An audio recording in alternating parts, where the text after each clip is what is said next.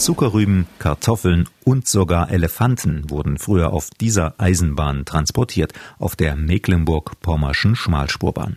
Sie entstand in den 1890er Jahren und bis 1930 entwickelte sie sich zum längsten und modernsten Schmalspurschienennetz in ganz Deutschland. Heute ist davon nur noch ein kleiner Rest übrig und in den Zügen sitzen Urlauber und Eisenbahnfans. Und dorthin möchte ich Sie heute gern mitnehmen bei unserem MDR Thüringen Podcast Abenteuer Eisenbahn.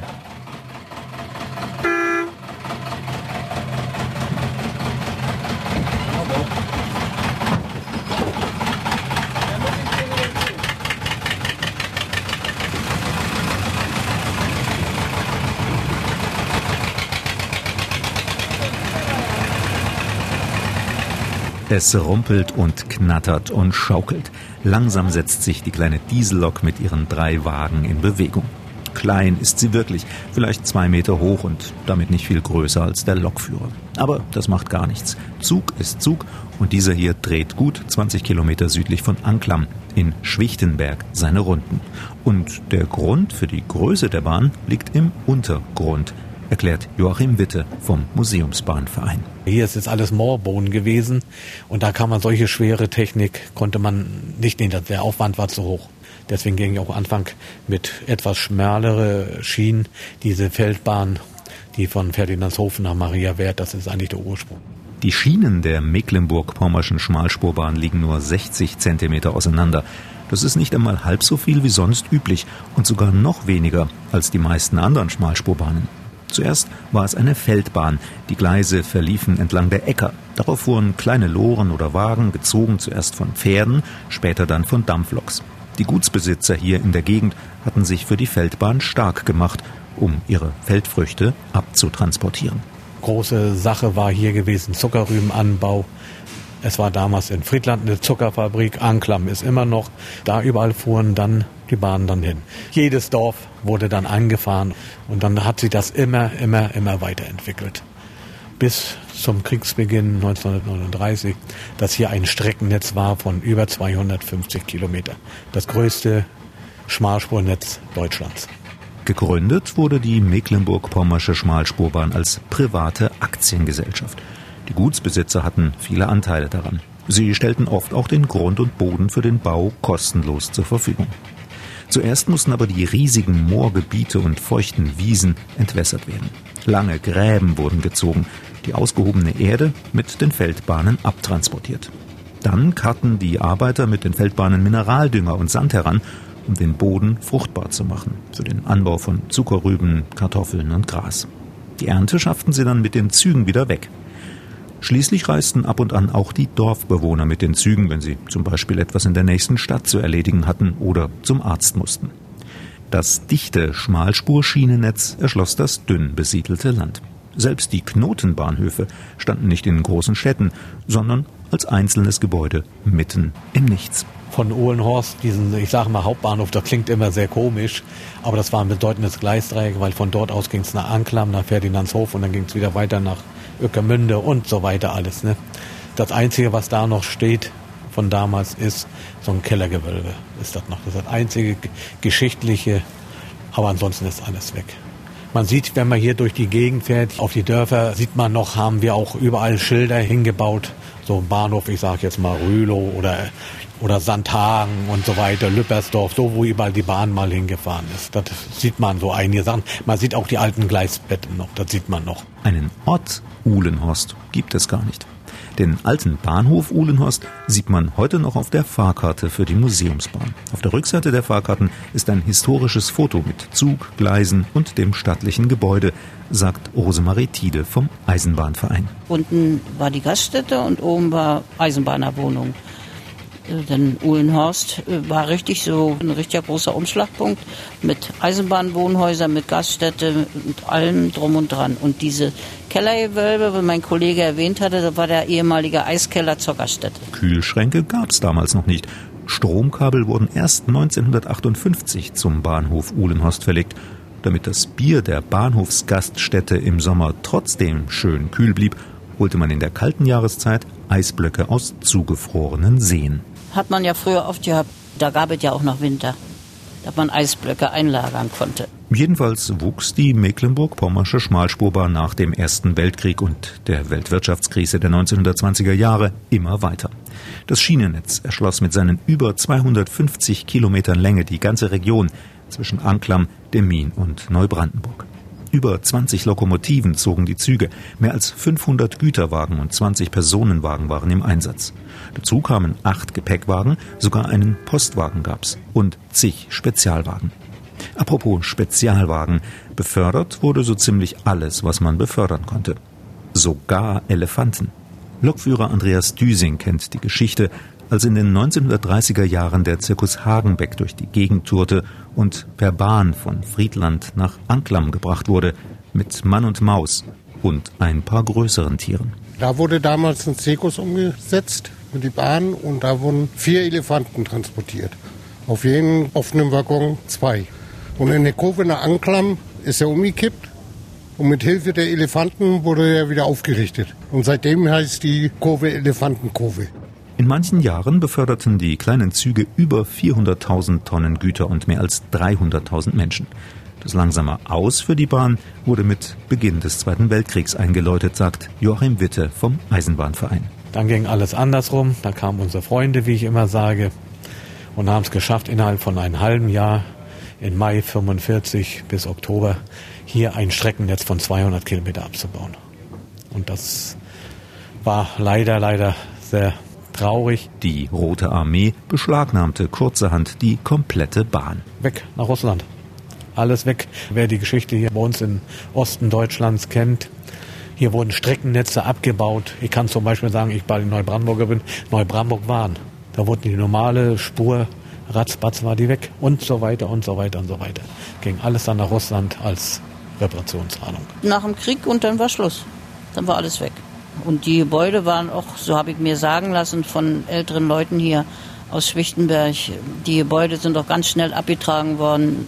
Dann hat man wieder zu Bauzwecken für andere Sachen verwendet. Und wir haben auch unsere Waggons, die wir jetzt hier laufen, die haben wir zum Teil aus Gärten geborgen, die als Gartenlauben, Hühnerställe und sonst was. Alles wieder aufgebaut. Man hat 1947 einen Teil dieser Strecken wieder aufgebaut. Friedland Ferdinandshof, Friedland Anklam.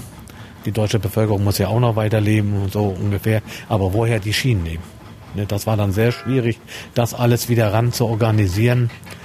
Und diese Strecken sind dann weiter in Betrieb gewesen bis 1969. Zumindest ein Stück weit. Doch statt 250 Kilometern Streckenlänge wie zur Blütezeit der Bahn waren es jetzt nur noch rund 70 Kilometer. Auch die Zahl der Waggons schrumpfte auf die Hälfte. Ende der 1950er Jahre kam ein weiterer Rückschlag für die Bahn durch ein großes Projekt der staatlichen DDR-Jugendorganisation FDJ. Ihre Mitglieder entwässerten damals bei Friedland hunderte Hektar Wiese und bauten neue Wege und Straßen, auf denen dann Lkw und Busse schneller und günstiger fahren konnten als bisher die Züge. Bilanziert Joachim Witte vom Eisenbahnverein. Busverkehr ist dann gekommen und die Bahn wurde dadurch immer, immer überflüssiger. Und man hat sie dann 1969, 70 dann alles komplett abgebaut. Bis sich 1996 Mitglieder gefunden haben, haben gesagt, wir bauen hier wieder einen Teil dieser Strecke Schwichtenberg-Ohlenhorst wieder auf. Und dann hat sich das Stück für Stück bis heute so weit entwickelt. Es war allerdings ein hartes Stück Arbeit. Die Vereinsmitglieder fingen 1996 bei Null an. Es gab ja nichts mehr. Keine Gleise, keine Bahnhöfe, keine Loks, keine Wagen. Meter für Meter bauten sie das kleine Stück von Schwichtenberg bis zum ehemaligen Knotenbahnhof Uhlenhorst wieder auf, beschafften sich alles, was sie zu einem richtigen Bahnbetrieb benötigten. Das machen wir selber. Wir haben ein bisschen Technik, naja, in Anführungsstrichen. Ich sag mal so, Handbetrieb hier, Muskelkraft. Und die Schwellen dann raus machen, neu reinsetzen, ausrichten, alles. Das ist schon Arbeit. Ist viel, viel Handarbeit. So groß Technik haben wir nicht.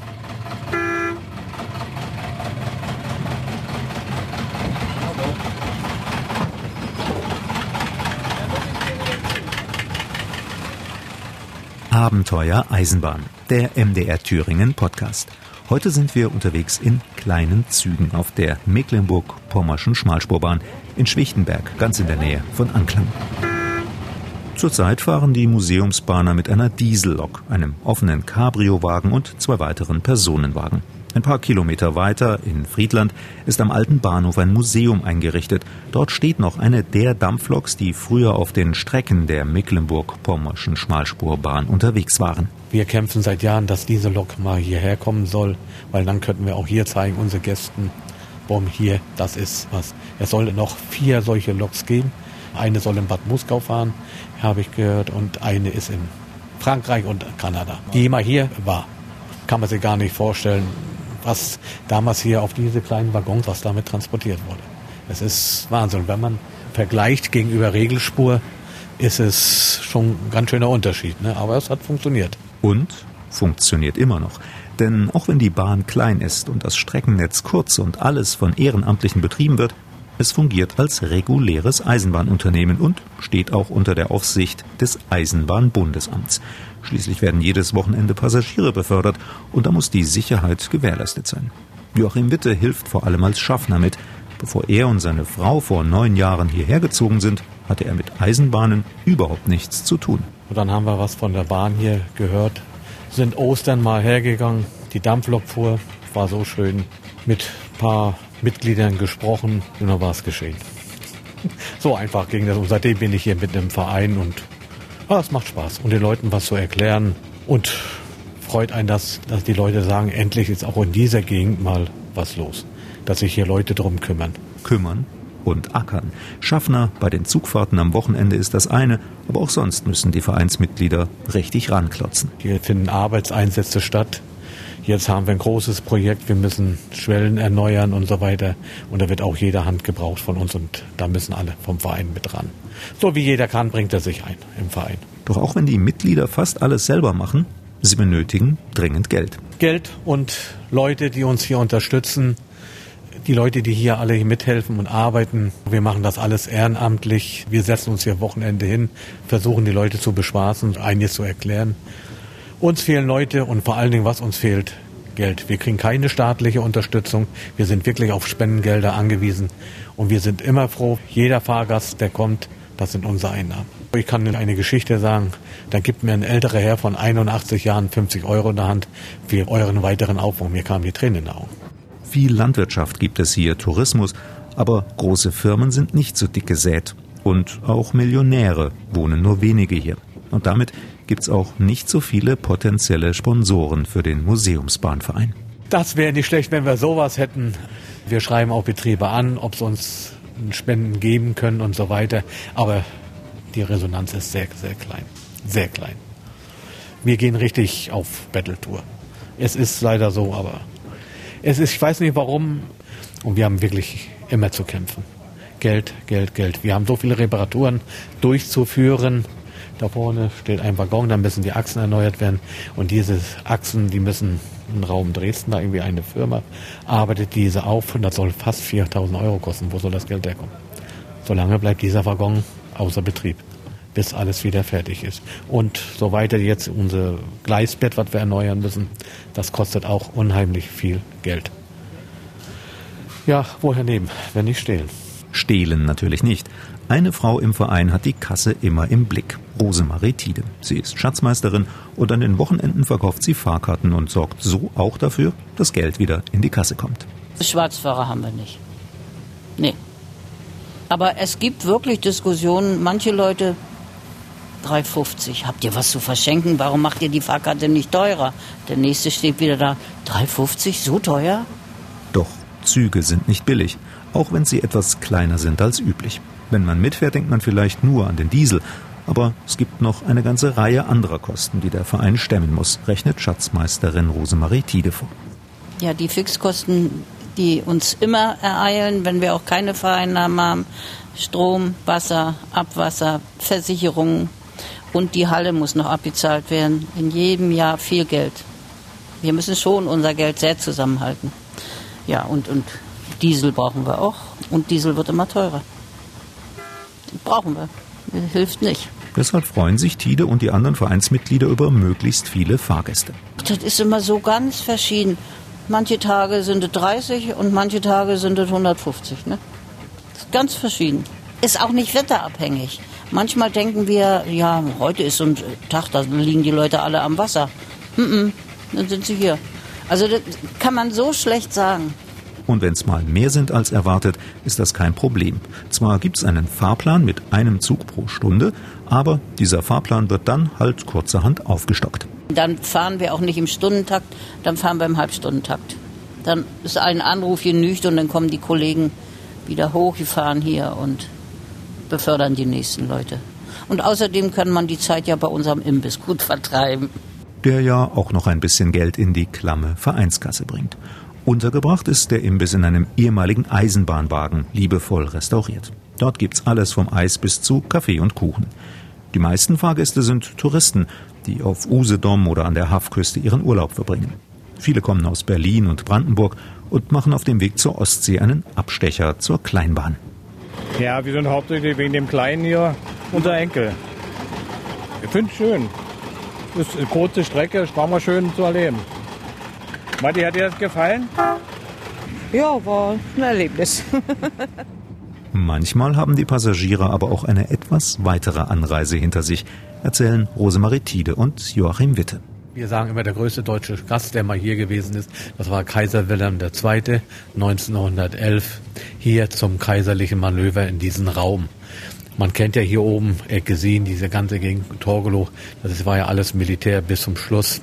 Und das muss dann hier in diesem Raum ein Manöver damals, kaiserliche Manöver hat stattgefunden.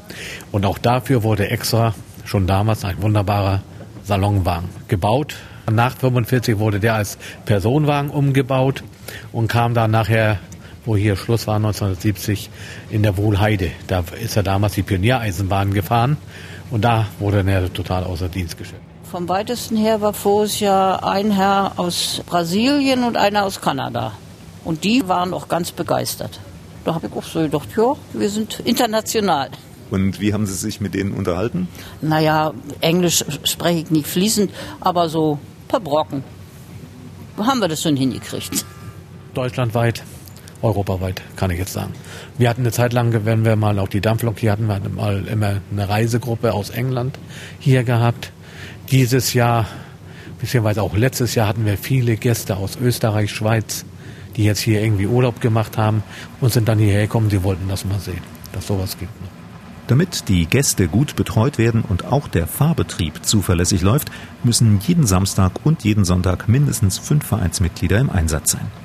Na, in der Regel sind es zwei Leute im Imbiss, dann ist der Lokführer, der Zugbegleiter und Fahrkarte. Fünf Leute sind immer hier. Man muss richtig einen Dienstplan aufstellen. Kann man nicht dem Zufall überlassen. Geht nicht. Doch so ein Dienstplan ist gar nicht so einfach. Der Verein hat zwar über 40 Mitglieder, aber nur 10 oder 12, die regelmäßig mit anpacken. Vom weitesten her ist ein Mitglied aus Wien.